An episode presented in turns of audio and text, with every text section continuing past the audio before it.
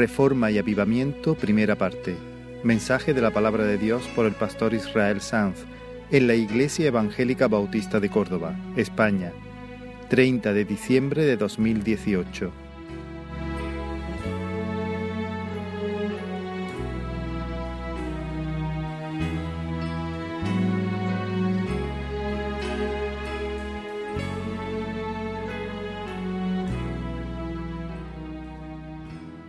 Comenzamos una serie nueva que hemos titulado Reforma y Avivamiento. Y este es el primer mensaje. Y es una, será una serie, Dios mediante, una serie corta, basada en el relato bíblico del reinado de Ezequías, el rey de Judá. Y creo que durante las próximas semanas el Espíritu del Señor quiere desafiar nuestras vidas. Estos mensajes se me antojan como una especie de zarandeo amoroso que, pueda ser un revulsivo para nuestras almas, como un toque agudo de trompeta, que pueda romper el ruido blanco con el que el mundo nos envuelve. ¿Has oído hablar del ruido blanco?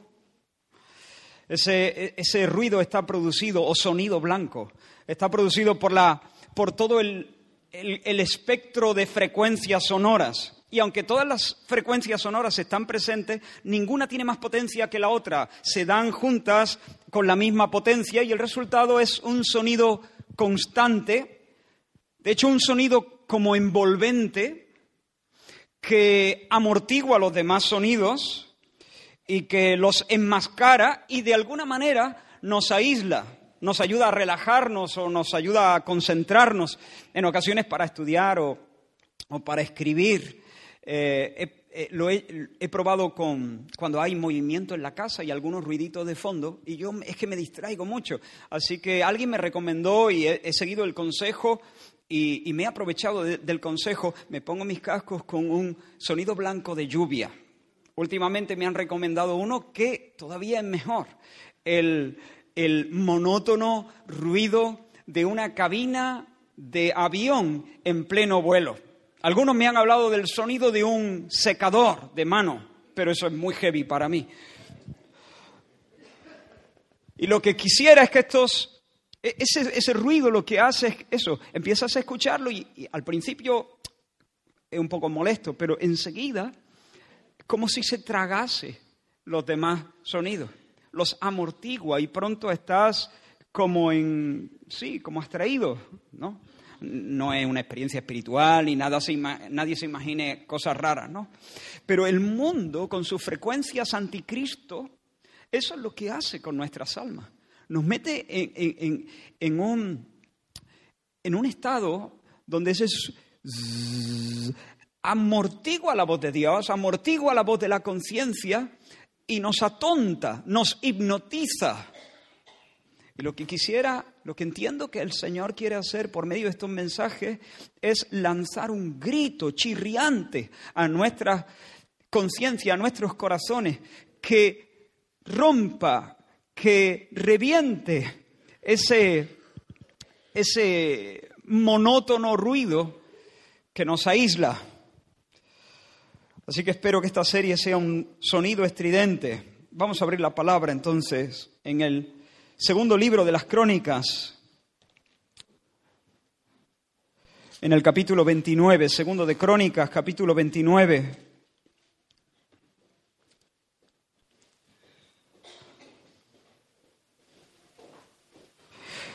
Se nos habla del rey Ezequías y su reinado en el segundo libro de los reyes también, en el segundo libro de las crónicas y también en algunas porciones del libro del profeta Isaías. Pero vamos a centrar hoy nuestra meditación en un texto en el capítulo 29 de Segundo de Crónicas y vamos a leer los diez primeros versículos. Y dice así la palabra del Señor. Comenzó a reinar Ezequías siendo de 25 años y reinó 29 años en Jerusalén. El nombre de su madre fue Abías, hija de Zacarías. E hizo lo recto ante los ojos de Jehová conforme a todas las cosas que había hecho David su padre en el primer año de su reinado, en el mes primero, abrió las puertas de la casa de Jehová y las reparó. E hizo venir a los sacerdotes y levitas y los reunió en la plaza oriental y les dijo, oídme levitas, Santificaos ahora y santificad la casa de Jehová, el Dios de vuestros padres, y sacad del santuario la inmundicia, porque nuestros padres se han rebelado y han hecho lo malo ante los ojos de Jehová nuestro Dios, porque le dejaron y apartaron sus rostros del tabernáculo de Jehová y le volvieron las espaldas. Y aún cerraron las puertas del pórtico y apagaron las lámparas, no quemaron incienso ni sacrificaron holocausto en el santuario al Dios de Israel. Por tanto, la ira de Jehová ha venido sobre Judá y Jerusalén. De Jehová ha venido sobre Judá y Jerusalén y los ha entregado a turbación, a execración y a escarnio, como veis vosotros con vuestros ojos. Y he aquí nuestros padres han caído a espada, y nuestros hijos, nuestras hijas y nuestras mujeres fueron llevados cautivos por esto. Ahora pues yo he determinado hacer pacto con Jehová, el Dios de Israel, para que aparte de nosotros el ardor de su ira. Permitidme una oración. Señor, estamos ante tu palabra santa y verdadera. Somos tu pueblo, tú eres nuestro Dios. Pedimos, Señor, y esperamos tu bendición. Ayúdanos, Señor. Ayúdame a hablar, ayúdame a oír.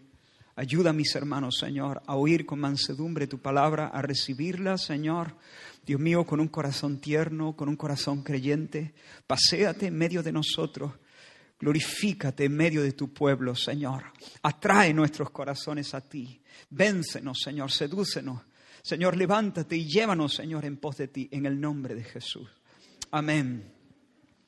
Hermanos, durante el reinado de, este rey, el pueblo del Señor experimentó días de avivamiento y de reforma. Por supuesto, fue una obra del Señor, fue el soplo del Omnipotente el que lo hizo posible. Y sin embargo, el Señor, en su gracia, se sirvió de un hombre. Ezequías se levantó en medio de su generación contra todo pronóstico se levantó, dispuesto a ser un instrumento de avivamiento. Y mi esperanza es que a medida que avanzamos y abramos la escritura y veamos el relato bíblico de su reinado, el Espíritu Santo que vivificó en ese momento a ese pueblo, nos instruya y nos consuele a nosotros y nos afirme y espolee nuestra fe para que también nosotros podamos ser vasijas bien dispuestas para que el cielo pueda llenarnos con su bendición y que el Señor nos permita experimentar reformas y avivamiento en nuestras propias vidas. Y no solo eso, sino que el Señor se sirva de nosotros, que nos haga instrumentos de avivamiento en las vidas de otros, de otros que nos rodean. En los próximos minutos, a partir de esta porción que hemos leído, quisiera destacar tres rasgos muy notables en la vida de este rey. El primero es su santo inconformismo. Santo inconformismo. Nuestro texto dice que Ezequías hizo lo recto ante los ojos de Jehová. Ahora, el rey hizo eso en un tiempo donde hacer lo recto ante los ojos del Señor no significaba nada. Para esa generación, la piedad, obedecer al Señor, caminar delante del Señor, la ley del Señor, el templo del Señor, significaba prácticamente nada. La, verdadera piedad era como una especie de curiosidad, algo exótico. Y sin embargo este hombre asciende al trono con 25 años y la Biblia da testimonio de él diciendo que hizo lo recto ante los ojos del Señor. De hecho, Ezequías lo hizo contra todo pronóstico, he dicho antes, porque Ezequías se crió en la casa bajo la sombra de una de las personas más siniestras, más oscuras y más pervertidas de la historia de Israel. De hecho, es una de las personas más necias y más profanas de toda la Biblia. Profanó, corrompió el culto, fomentó la apostasía en medio del pueblo, enfadó a Dios como pocas personas. Su nombre, el papá de Ezequías, Acaz, un instrumento en las manos de Satanás.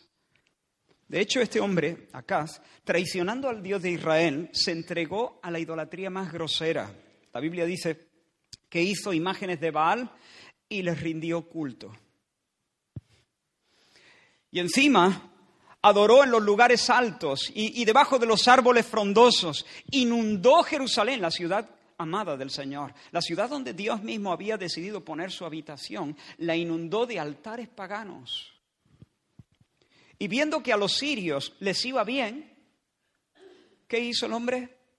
Dijo, anda, pues se ve que estos dioses sí funcionan, estos, estos, estos dioses sí furulan. Así que empezó a adorar al palo y a la piedra de los sirios, a ver si a él también le iba bien. Y cayó tan bajo que tocó fondo. Y a tal perversión llegó su idolatría y su culto, que llegó a achicharrar, a quemar vivos a sus propios hijos para rendirle honores a Moloch, el demoníaco dios cananeo. Eso el rey de Israel, el que debía presidir la nación santa. Y te pregunto, ¿y adoró alguna vez en el templo de Jerusalén? Sí, adoró en el templo de Jerusalén también, pero lo hizo a su manera. Este fue a Damasco y vio un superaltar que había allí en Damasco y se enamoró del altar. Y dijo, ¿por qué nosotros vamos a tener un, altar tan sencillo, tan poca cosa en el templo de Jerusalén? Y le pidió al sacerdote que le hiciera eh, un superaltar como el altar de Damasco. Tuvo la desfachatez de colocar allí un altar mundano, diferente, sofisticado, más moderno, al gusto de la época, despreciando el diseño que Dios mismo le había dado a Moisés en el monte tuneó la casa de Dios, rediseñó varias cosas, entre otras cosas, cambió la ubicación del altar de bronce. Además, privatizó su uso. Él dijo, el altar de bronce es para mí, para que yo consulte en él. Un sinvergüenza, vamos. Pero no solamente fue un idólatra descarado, sino fue un incrédulo. Cuando, cuando, cuando vio que sus enemigos se fortalecían, en lugar de correr al Señor, cuyo nombre es Torre Fuerte, se metió bajo el amparo de Asiria, hizo un pacto con Tiglar Pileser, compró su ayuda y ¿con qué le pagó? Con la plata y con el oro del templo. Un sinvergüenza. Y finalmente llegó a sentir tanto desdén por el Señor, por su nombre, por la adoración, llegó a sentir tanto menosprecio, pasó tanto de Dios que finalmente, mira lo que dice segundo de Crónicas capítulo 28, el capítulo anterior, en el versículo 24 se nos dice, recogió Acaz los utensilios de la casa de Dios y los quebró y cerró las puertas de la casa de Jehová y se hizo altares en Jerusalén en todos los rincones. ¿Qué te parece? El papá de Ezequiel. Allí tienes al hombre necio, incrédulo, idólatra, mundano. Y no fue, y no lo hizo eh, por desconocimiento. No es que no conociera la palabra del Señor. En ese tiempo, en los días de Acaz, Miqueas, Isaías estaban clamando la palabra del Señor.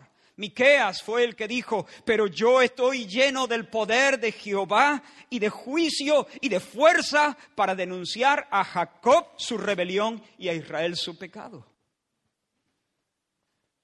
Pero acá se endureció su corazón, no quiso oír y atrajo la ruina sobre sí mismo y sobre el pueblo de, de Judá, sobre la nación. Y Dios se sirvió de los sirios y de los filisteos y de los edomitas y de los asirios, incluso de los habitantes del reino del norte, Israel, para disciplinar a los suyos. Los filisteos por el oeste conquistaron algunas aldeas de Judá. Los edomitas por el este se hicieron también de algunos cautivos. Los sirios también penetraron en el territorio y capturaron cientos de prisioneros y se los llevaron a Damasco. Y las tribus del norte del reino de Israel también hicieron estragos en Judá. Un desastre, vamos. Una derrota tras derrota tras derrota, vergüenza tras vergüenza, humillación tras humillación. Judá vino a ser la chufla de las naciones. Esa era la situación cuando Ezequías subió al trono con 25 años. Hermano, yo me crié escuchando las alabanzas del Señor. Yo me crié conociendo las valentías del Señor, sus obras. Mis padres me las contaron Mis maestros en la escuela dominical o mis maestras en la escuela dominical me las contaron, me hablaron de sus proezas, canté las alabanzas en medio del pueblo del Señor. Algunos me enseñaron a orar. Mis padres me traían al culto todos los domingos y todos los viernes y cada vez que había algo.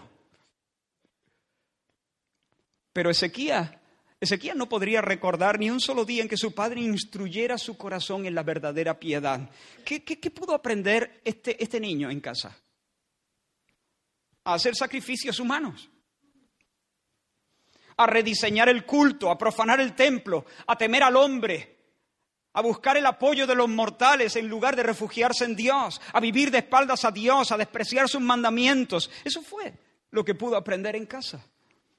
Pero contra todo pronóstico, y aquí voy, contra todo pronóstico el joven rey se levantó en medio de la medianoche moral en la que se cernía todo el país y resolvió moverse hacia la conquista de un tiempo nuevo. Ezequías no se adaptó al ambiente imperante. Ezequías no se dejó arrastrar eh, por la corriente como si fuese un pez muerto o una hoja seca. E-, Ezequías no ajustó su alma a la temperatura ambiente de la espiritualidad del momento. Se reveló se rebeló contra la inercia, desafió las convenciones sociales, desafió las convenciones religiosas de su tiempo, no se resignó a vivir bajo el patrón impío de su padre. Tenía todas las papeletas, hermanos, tenía todas las papeletas para ser un hombre profano, ¿o no? Acumulaba experiencias feas, desagradables seguramente, acumulaba suficientes experiencias para enterrar toda esperanza de pensar que él podría ser un gran hombre de Dios. Mucho menos experimentar tiempos de reforma y avivamiento, mucho menos ser un instrumento en las manos de Dios para traer un nuevo tiempo sobre la nación.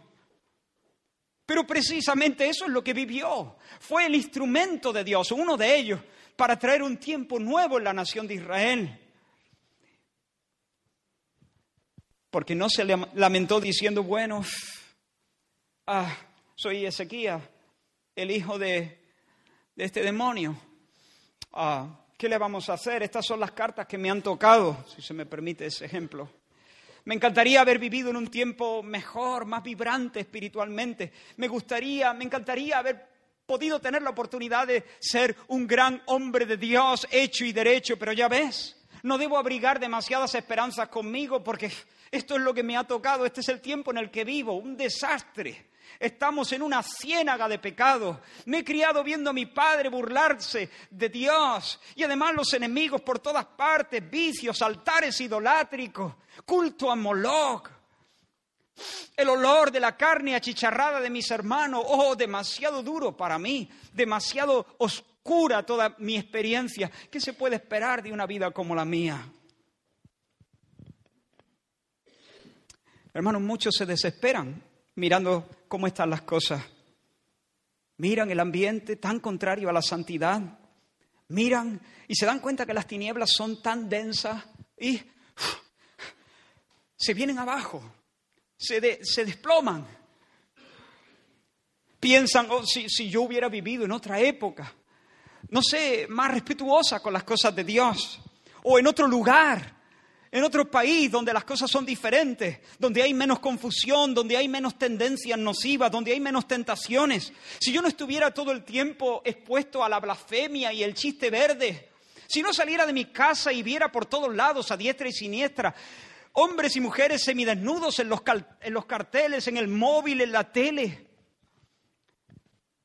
Si hubiera visto otras cosas en casa,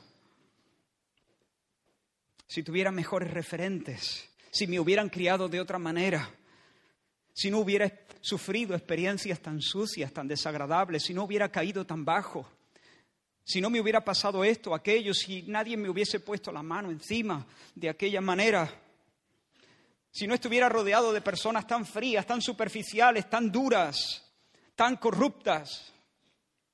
Si alguien me hubiera tomado de la mano cuando era niño y me hubiese enseñado el camino de la santidad, el camino de la prudencia.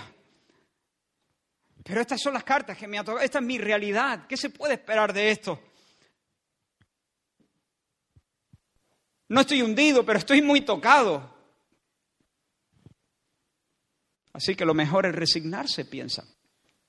Pero hermanos, si algo nos enseña la historia de Ezequías, es que no hay razón para desesperar, porque Dios es capaz de hacer que donde abundó el pecado, su gracia sobreabunde. Donde abundó el pecado, su gracia sobreabunde. De hecho, la historia de los avivamientos confirma confirma que los momentos en los que la mano de Dios se ha manifestado de forma extraordinaria han estado precedidos de tiempos de profunda impiedad y sequedad espiritual. Y algunas de las personas que han sido usadas por Dios de manera singular han experimentado el poder del pecado de una forma muy intensa en sus propias vidas. Por tanto, yo te quiero decir, en primer lugar, me lo digo a mí, te lo digo a ti. Esto va por ti, hermano. No importa cuál haya sido tu experiencia hasta hoy. Si Dios es real y si su evangelio de gracia es verdad, la historia puede dar un giro. No importa cuál haya sido tu experiencia. Tal vez has conocido demasiado abuso, demasiado dolor en casa, en tu familia.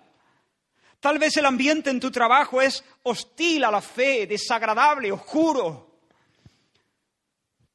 Y quizá lo más lógico sería pensar, ¿y qué voy a hacer yo aquí? Yo no puedo florecer aquí. En todo caso, entretener mi vida espiritual, pero avivamiento, reforma, gloria, fruto, abundancia, primavera espiritual, venga. Pero Dios es Dios, hermano. Y Él todavía arrebata tizones del incendio y se glorifica haciendo que alumbren como una antorcha en medio de la noche. Así que no te resignes, no te resignes al considerar tus circunstancias, no te resignes al considerar, al calibrar tus experiencias o al medir tus fuerzas, no bajes la cabeza al ser consciente de tus propios fracasos, confía en el Señor. Confía en el Dios que resucita a los muertos.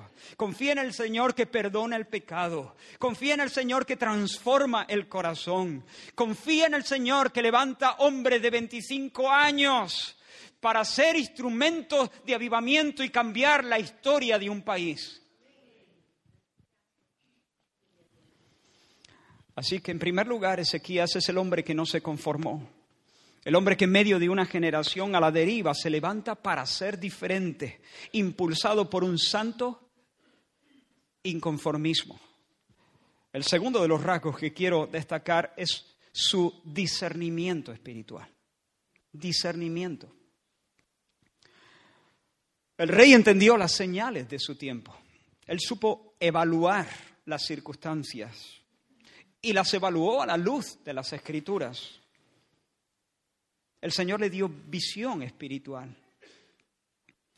Y por eso pudo diagnosticar lo que estaba pasando, discernir la causa de los males que aquejaban a, su generación. Presta atención al análisis que él ofrece a los sacerdotes y a los, y a los levitas cuando él les entrega su discurso en la plaza oriental. Lo hemos visto, lo hemos leído en los versículos 5 en adelante. Él dice, Oídme, levitas, santificaos ahora y santificad la casa de Jehová, el Dios de vuestros padres, y sacad del santuario la inmundicia. ¿Estáis conmigo? Porque vuestros padres, versículo 6, porque nuestros padres se han revelado y han hecho lo malo ante los ojos de Jehová nuestro Dios, porque le dejaron y apartaron sus rostros del tabernáculo de Jehová y le volvieron las espaldas y aún cerraron las puertas del pórtico y apagaron las lámparas, no quemaron incienso ni sacrificaron holocausto en el santuario al Dios de Israel. Por tanto, la ira de Jehová ha venido sobre Judá y Jerusalén y los ha entregado a turbación, a execración y escarnio, como veis vosotros con vuestros ojos. Y he aquí, nuestros padres han caído a espada y nuestros hijos, nuestras hijas y nuestras mujeres fueron llevados cautivos por esto. Repito esa última frase. He aquí nuestros padres han caído a espada y nuestros hijos, nuestras hijas y nuestras mujeres fueron llevados cautivos por esto. Ahora, no hace falta tener un entendimiento muy agudo para advertir que nuestros padres han caído a espada y nuestros hijos y nuestras hijas y nuestras mujeres han sido llevadas cautivas. Es algo evidente, es algo obvio. De hecho, Ezequiel les dice, como vosotros lo veis con vuestros ojos. Ahora, las dos últimas palabras del versículo 9 son las que marcan la diferencia. Son las que ponen de manifiesto que los ojos del rey han sido ungidos con el colirio del cielo.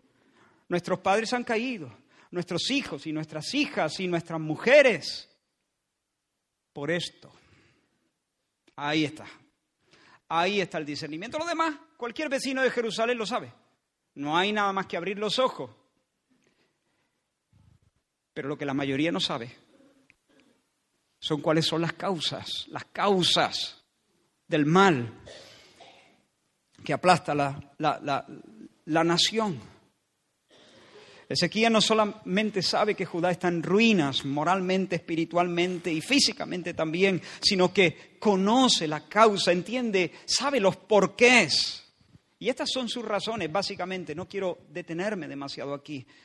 Es lo que les dice básicamente tres ideas. La primera es Jehová es nuestro Dios. Hay un montón de Baales por todas partes, pero Baal no es nuestro Dios. Hacemos cultos a Moloch, pero Moloch no es nuestro Dios. Jehová es nuestro Dios. Él es quien nos sacó de los lomos de Abraham, Él es quien nos sacó de la matriz de Sara, Él es quien nos abrió el mar rojo, librándonos para siempre de los egipcios, nos reunió en Sinaí, nos dio su santa constitución y ligó su nombre al nuestro. Él es nuestro Dios. Ni Baal ni Moloch, Él es nuestro Dios, pero nuestros padres y esta es la segunda idea, le han dado la espalda. Nuestros padres se han olvidado de sus mandamientos, ya no le honran con sus alabanzas, ni con sus ofrendas, ni con sus oraciones. La casa del Señor está llena de basura. Le hemos faltado el respeto, le hemos escupido en el rostro. Hemos adulterado con mil amantes delante de su cara.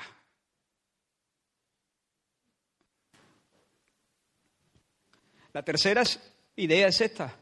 Y Él nos está azotando. Eso es lo que nos, está pasando. Estamos bajo su azote, estamos bajo su vara. Eso es lo que nos está pasando. Detrás de nuestros enemigos que nos odian está el Dios que nos ama y que no nos quiere dejar perdernos. Detrás de la espada de los asirios o de los sirios o de los filisteos o de nuestros hermanos del norte está el ceño fruncido de Dios que está enfadado con nosotros porque nos quiere solamente para sí.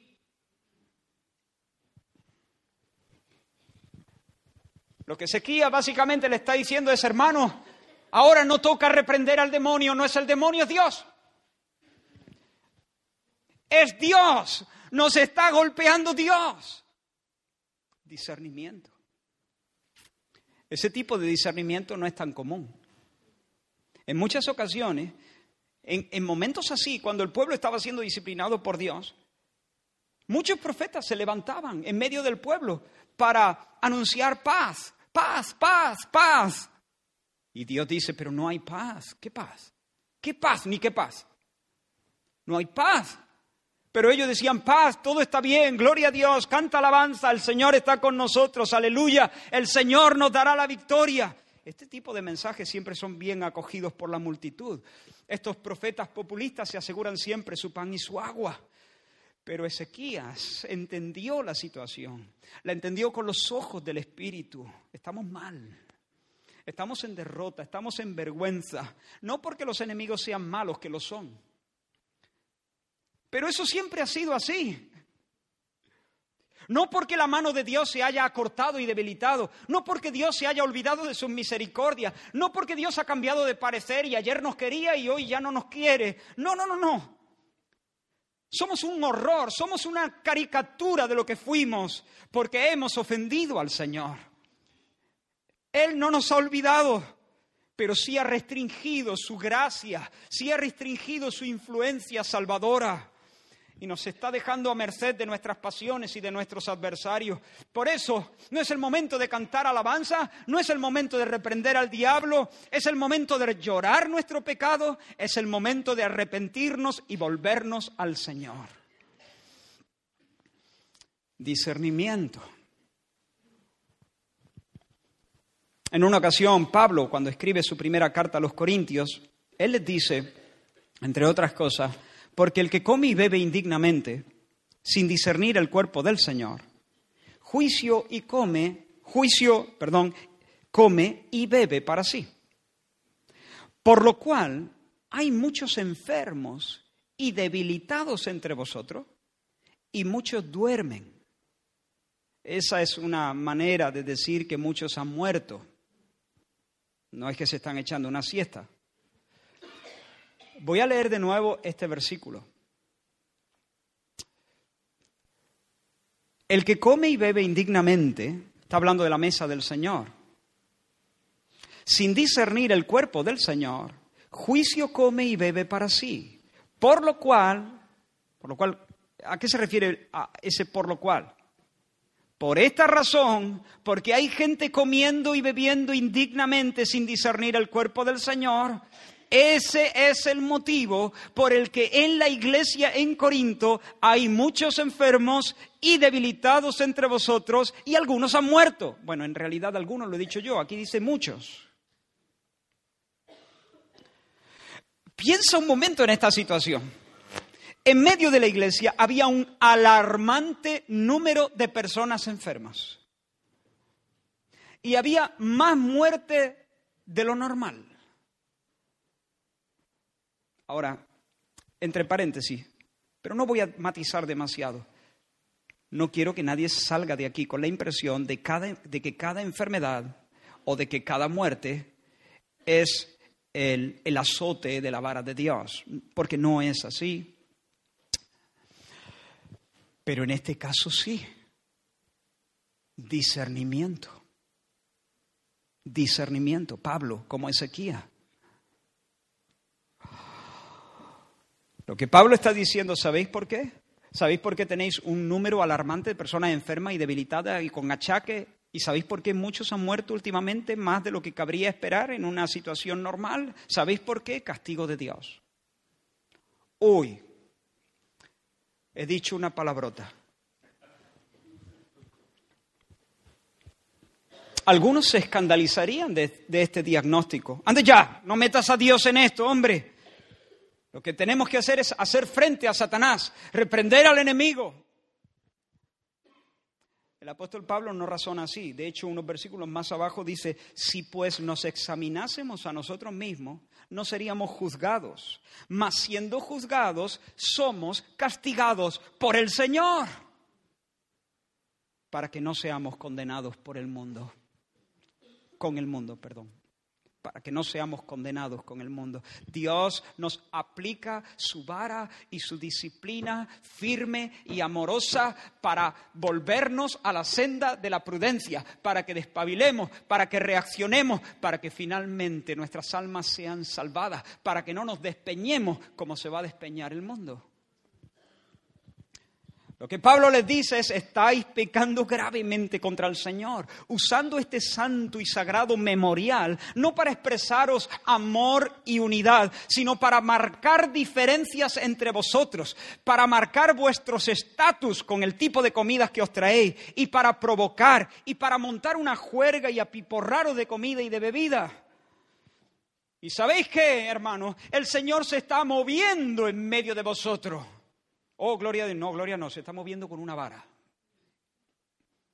Y hay gente enferma, y hay gente debilitada, y hay gente muriendo. Uf, hermano, esto está en la Biblia, es duro. Es un pensamiento solemne. Y qué importante es el discernimiento, ¿no? Qué importante. Qué importante porque sin discernimiento podemos decir, oh, vamos a hacerle frente al diablo, vamos a, declarar que el Señor está con nosotros y cantar las alabanzas. Porque... Y el Señor nos diría, pero ¿qué hacéis? A ver si nos enteramos. Sabes que hay, gente que no piensa, hermano, no, no, no, les gusta pensar, tan solo viven, enfrentan las cosas tal y como vienen, pero no reflexionan. Les, resulta demasiado incómodo plantearse ciertas cuestiones. Encaran los males con determinación y apechugan, pero no buscan al Señor, no le preguntan los porqués, no levantan cabeza, pero no se detienen a pensar con seriedad por qué no levantan cabeza. Permite que te haga dos preguntas. ¿Cómo estás? Esa es la primera. ¿Estás viviendo a la altura de tu vocación?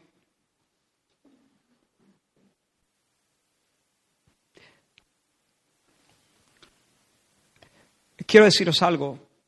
Espero que nadie se sienta ofendido. No es mi ánimo hacerlo. Pero con todo respeto, necesito apuñalar tu conciencia Tristemente, hay personas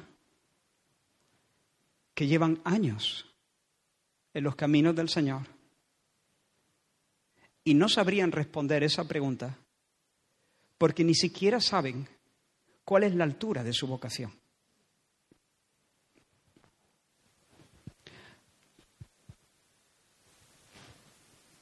No saben, no conocen cuáles son las posibilidades que las escrituras conceden a los verdaderos creyentes. No conocen cuáles son las glorias que siguen a los sufrimientos de Cristo. No, no conocen su herencia, porque no conocen la palabra del Señor. Es imperativo, hermanos, imperativo que nos sumerjamos en las promesas de la Biblia, de la palabra del Señor Ezequías. ¿Cómo voy a, saber yo si estoy bien o si estoy mal si no conozco lo que la Biblia me propone como cristiano? Si no conozco si la Biblia me dice que puedo andar en este nivel o en este otro. Si no conozco cuál es la meta. Ezequías conocía las escrituras, sabía que el Señor había hablado por boca de Moisés, promesas como esta, por ejemplo, que se encuentra en Levítico 26. Si anduviereis en mis decretos y guardareis mis mandamientos y los pusiereis por obra, yo daré vuestra lluvia en su tiempo, la tierra rendirá sus productos, y comeréis vuestro pan hasta saciaros y habitaréis seguros, y no habrá quien os espante, y la espada no pasará por vuestro país. Cinco de vosotros perseguirán a mil, etcétera, etcétera. Claro, Ezequías sabía cuáles son las promesas del Señor. Esta es nuestra porción como pueblo del Señor. Dios mío, estamos mal. Aquí el que viene entra, se lleva cautivo, se burla de nosotros. Necesitamos un conocimiento de la palabra del Señor para poder evaluar nuestra vida. Necesitamos sumergirnos en la palabra del Señor, bucear en este océano de promesas del Señor, descubrir los tesoros que hay allí para nosotros y entonces podremos entender si estamos bien o si solamente estamos entreteniendo nuestra vida con migajas. La Biblia, por ejemplo, habla del gozo de la salvación. Quiero hacerte esta pregunta. Estoy todavía en la primera pregunta. ¿Cómo estás? ¿Estás experimentando el gozo de la salvación?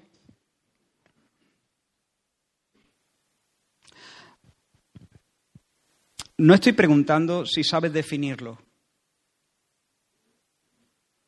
Este es un, esta es una tragedia, confundir la capacidad de definir una doctrina con experimentar la realidad que encierra. Yo no he preguntado si tú sabes hablarme del gozo de la salvación. Lo que he preguntado es que si lo sientes, que si lo experimentas. Esa es la pregunta. ¿Conoces la paz de Dios que sobrepasa todo entendimiento y que guarda nuestros pensamientos y corazones? ¿Tienes tu pie sobre el cuello de tus propias pasiones pecaminosas? Y a pesar de la lucha que siempre existirá de este lado de la eternidad, ¿conoces el sabor de la realidad que Pablo describe en Romanos 8 cuando dice, porque la ley del Espíritu de vida en Cristo Jesús me ha librado de la ley del pecado y de la muerte? ¿O acaso estás siendo derrotado una y otra vez por los mismos pecados sin que haya avance, progreso, santificación en tu vida? Otra pregunta, ¿has experimentado al ver la decadencia de nuestra de tu propia generación el mismo ardor, el mismo paroxismo, el mismo em, celo que Pablo experimentó al ver Atenas entregada a la idolatría? Dice que se enardecía Pablo viendo a Atenas entregada a la idolatría. ¿Conoces ese sentimiento? ¿Progresas como progresa la luz de la aurora o siempre estás en el mismo lugar? ¿Reconoces ese clamor orquestado por el Espíritu Santo que brota y bulle dentro de ti con estas palabras, Abba, Padre?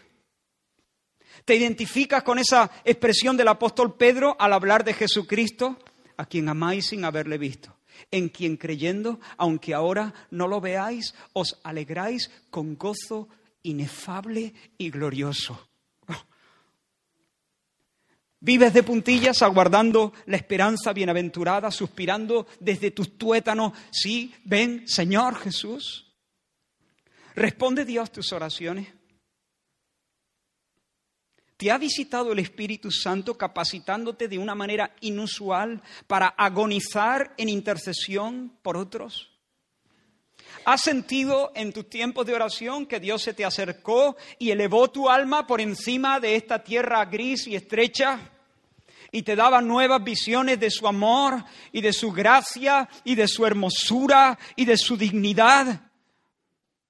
¿Has sentido que quisieras que en ese momento viniera el carro del Señor y te llevara a la gloria directamente desde el cuarto de oración?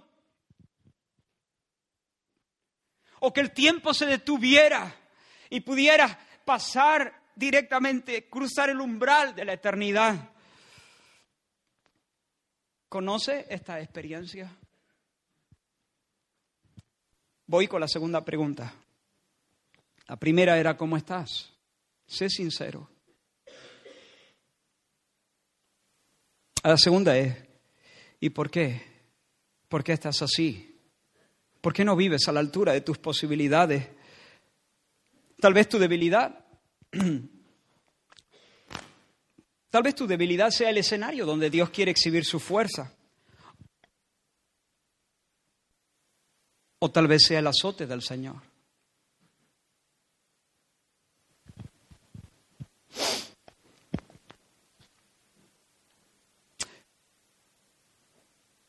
Quizá tu debilidad y tus achaques sean un ataque del diablo a quien debes enfrentar. O tal vez el que te hace frente es el mismo Dios. Al diablo hay que combatirlo, hay que hacerle frente, hay que resistirle, como dice la Escritura. Pero ante Dios lo único sensato es someterse bajo su mano poderosa. Quiero pedirte, hermano, detente, piensa reflexiona, evalúa, calibra, pide luz, pide colirio, detente. Creo que algunos, hermanos, y voy a afirmar algunas cosas un poco atrevidas, pero creo que algunos viven una vida triste y desquiciada, triste y desquiciada, porque sus Biblias tienen telarañas porque hace, hace, tiempo que no se traban con Dios en una verdadera oración verdadera oración, hermanos, porque una cosa es orar y otra cosa es orar. Y hay un mundo de diferencia. Hay un mundo de diferencia entre orar y orar. Y el que no la conozca, el que no conozca la diferencia entre las dos cosas, no estoy jugando. Espero que me entendáis. Hay algunos que tal vez han vuelto a sufrir temores que parecían olvidados y de nuevo vienen las mismas y recurrentes ansiedades porque han dado cobijo en sus almas a actitudes que ofenden al Señor. Tal vez algunos experimentan discordia en el seno de sus hogares y no pueden controlar a los suyos porque se niegan a remover algún pecado secreto y mientras ese anatema esté en medio del campamento, Dios no te va a dar la fuerza para guiar a los tuyos. ¿Por qué el fruto es tan escaso? ¿Por qué el fruto es tan canijo? ¿Por qué los consuelos son tan pocos? Detente y pide discernimiento. Detente y pide discernimiento. Debo hacerlo, debes hacerlo. Hasta aquí hemos visto, en primer lugar, que Ezequías fue un hombre que no se resignó, fue impulsado por un santo inconformismo, quiso para sí y para su pueblo una historia diferente. En segundo lugar, supo evaluar la situación desde una perspectiva bíblica, supo discernir, no confundió churras con merinas, distinguió las causas, llamó las cosas por su nombre. Y por último, en tercer lugar, vemos que Ezequías fue un hombre resuelto, resuelto, tomó una decisión. Esta evaluación que él hizo no la hizo para satisfacer su curiosidad, Él, él, no, él no se acercó al problema para teorizar. Al diagnóstico le siguió una firme resolución. Ahora pues, versículo 10, yo he, ¿he qué? Determinado. Yo he determinado hacer pacto con Jehová, Dios de Israel, para que aparte de nosotros el ardor de su ira. Este hombre asumió un compromiso personal. No se limitó a lanzar un deseo al aire. Una pregunta. ¿Cómo sueles interpretar tú cuando alguien conocido, al despedirse de ti, te dice algo como esto. A ver si nos vemos. ¿Cómo lo sueles interpretar? Yo creo que todos entendemos ese lenguaje, ¿no? La persona que se expresa así, tú te has expresado así, otros se han expresado así contigo, la persona que se expresa así pudiera estar manifestando un deseo sincero. No tiene por qué ser un hipócrita. Pudiera estar expresando un sincero deseo pero no está decidida. No ha resuelto el asunto. No lo ha priorizado sobre otros intereses o sobre algunas dudas o sobre otros compromisos. No lo ha priorizado y por eso no concreta. Por eso deja el encuentro en el aire, sin fecha, sin lugar. Y todos sabemos que pueden pasar años hasta que ese encuentro se celebre. Decir a ver si nos vemos es sencillamente... sería bueno tal vez si coincide, si surge, si sopla el viento.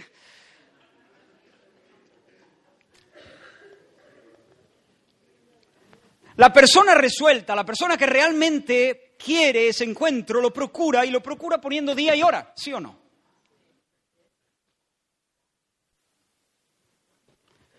Y luego lo marca en su agenda.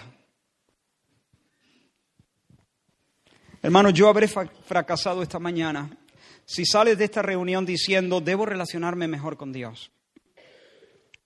A ver si me pongo las pilas. Yo habré fracasado.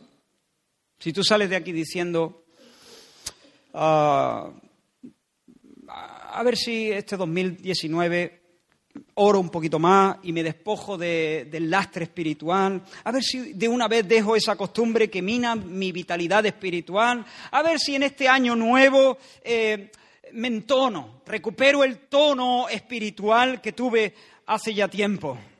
Hermanos, si eso es todo lo que yo consigo en esta mañana, no he conseguido casi nada. Porque estoy seguro que el ruido del mundo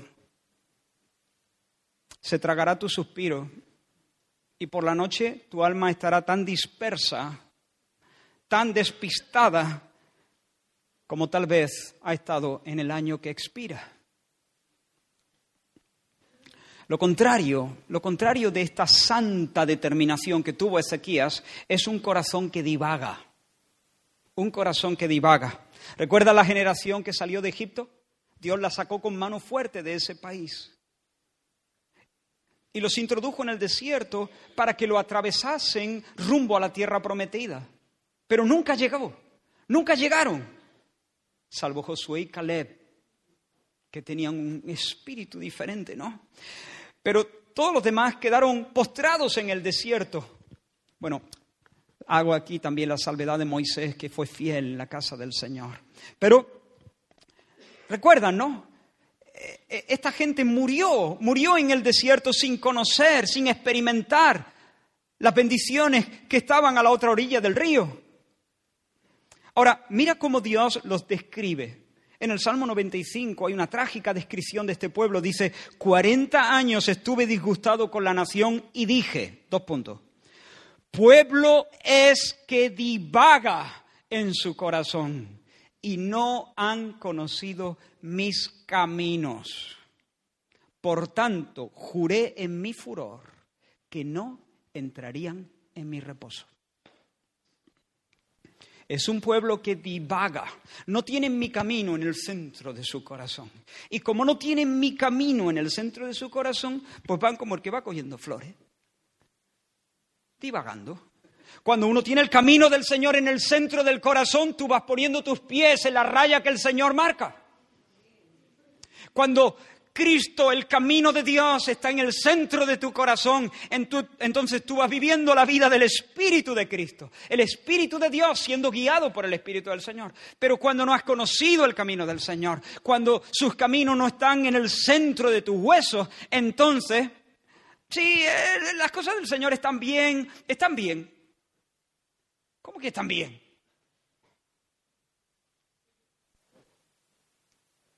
Si Dios es Dios, todo lo que no sea 100% entrega absoluta, no importa nada.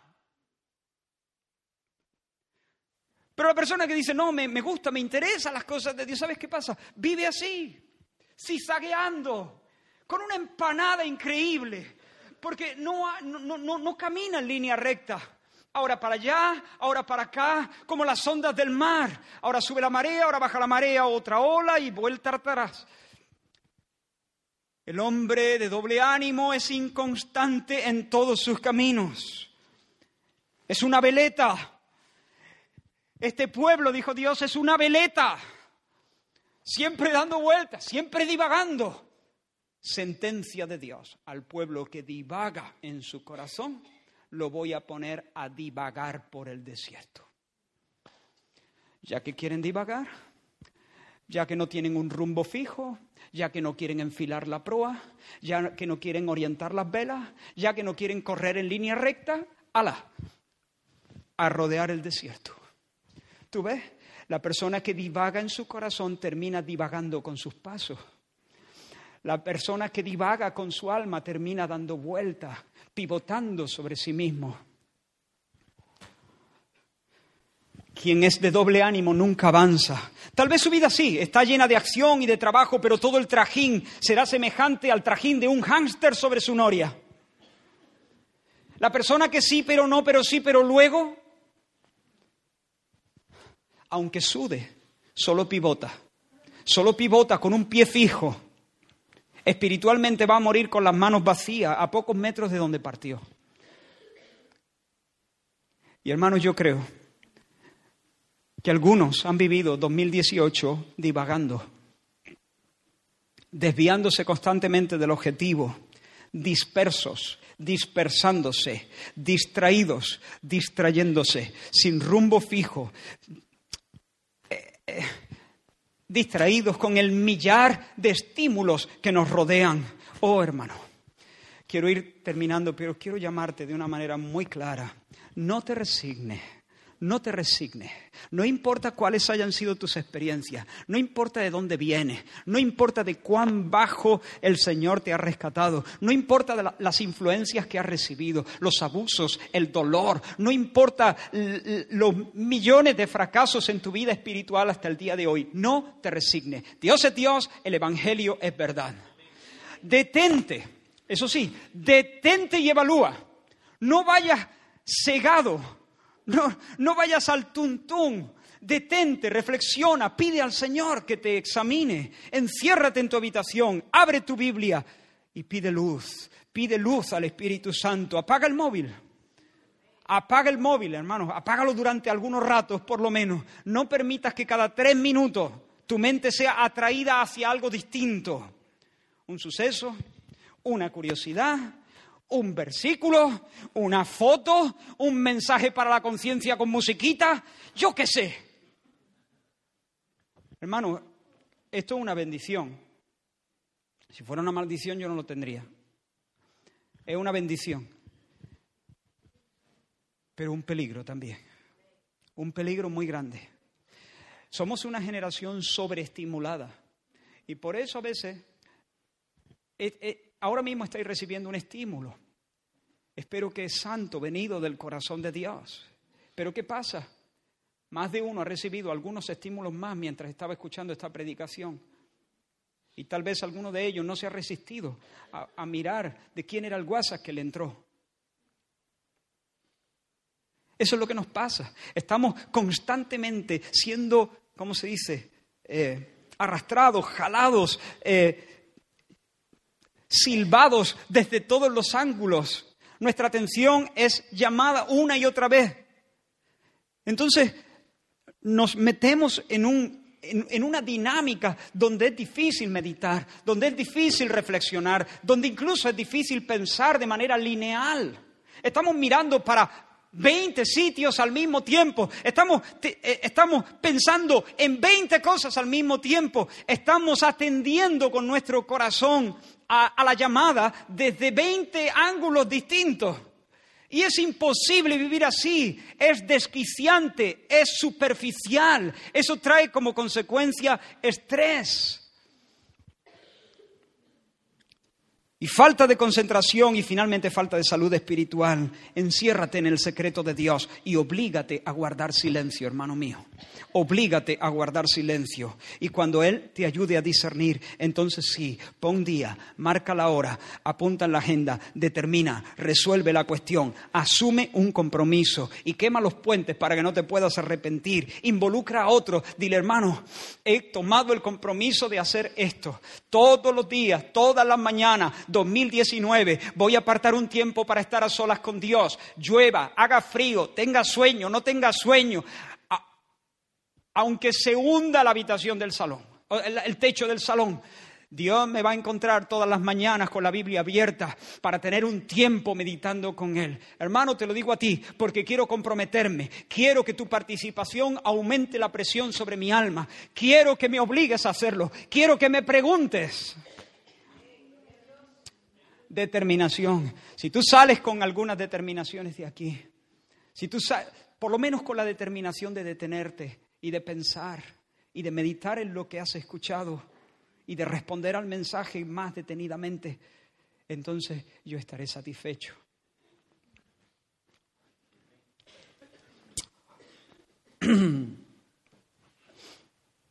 Y hermano, hazlo ahora, hazlo ahora, hazlo ahora.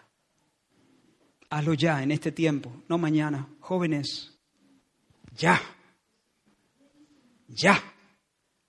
O, si no, ¿cuándo? ¿Cuándo? Cuando te duele el lomo al agacharte.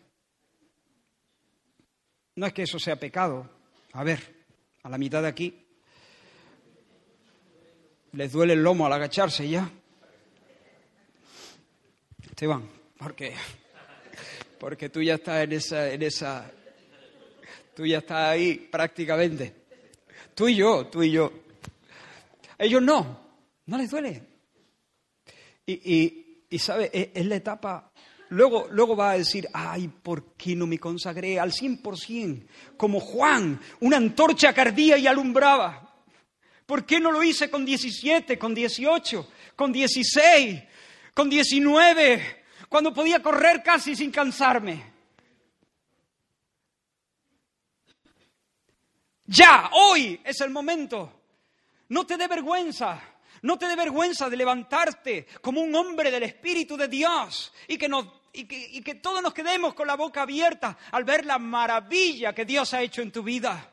No te dé vergüenza en mirar a tus padres, a tus mayores y decirles, hermano, busquemos al Señor. No te dé vergüenza. Dios puede levantarte con tu edad para liderar un movimiento de avivamiento. ¿Por qué no? Dios puede levantarte para cogerme del pecho y decirme, pastor, vamos. Es ahora. Mira lo que dice el texto. En el versículo 2 dice, e hizo lo recto ante los ojos de Jehová. E hizo lo recto, hizo, hizo. ¿Por qué, ¿Por qué el cronista habla en pasado? ¿Por qué dice hizo, echando la vista atrás? La respuesta es muy obvia, no tiene truco. Ezequías ha muerto. Cuando el cronista escribe, Ezequías ha muerto. Ya está. El cielo le concedió un número limitado de años y luego la muerte tocó a su puerta, su cuerpo regresó al polvo, su alma voló a Dios. Hermanos, solo disponemos de una vida que, que pasa pronto y tras ella Dios pronuncia su veredicto. Tras ella Dios dirá, hizo lo recto delante de los ojos del Señor o dirá, no hizo lo recto ante los ojos del Señor. No importa lo que la gente diga en nuestro entierro, no importa lo que piensen los demás, porque cuando llegue esa hora lo único importante será qué se hizo ante los ojos del Señor. Y cuando Dios pronuncie su veredicto, ya no habrá oportunidad de enmiendas. No se podrá desandar lo andado, lo hecho estará de hecho, lo dicho estará dicho. Nunca más volveremos a pisar la misma senda. No hay examen de septiembre tras la muerte. Y este es un pensamiento muy solemne. Hoy en día hablar de la muerte es una grosería. Pero no hay algo más tonto que no tenerla en cuenta. En unas horas expirará 2018 y el cierre del año suele ser un buen momento para evaluar las vidas. Algunas de vuestras oraciones me lo confirmaron. Son fechas en las que solemos ser más conscientes de la velocidad con la que se nos escapan los meses y los años y las estaciones y las oportunidades y sentimos el impulso de hacer ajustes, de orientar las velas, de tomar decisiones que nos orienten hacia una vida más plena, más fructífera. Y yo quiero, hermanos, animaros a que lo hagáis. Un desafío, toma un rato mañana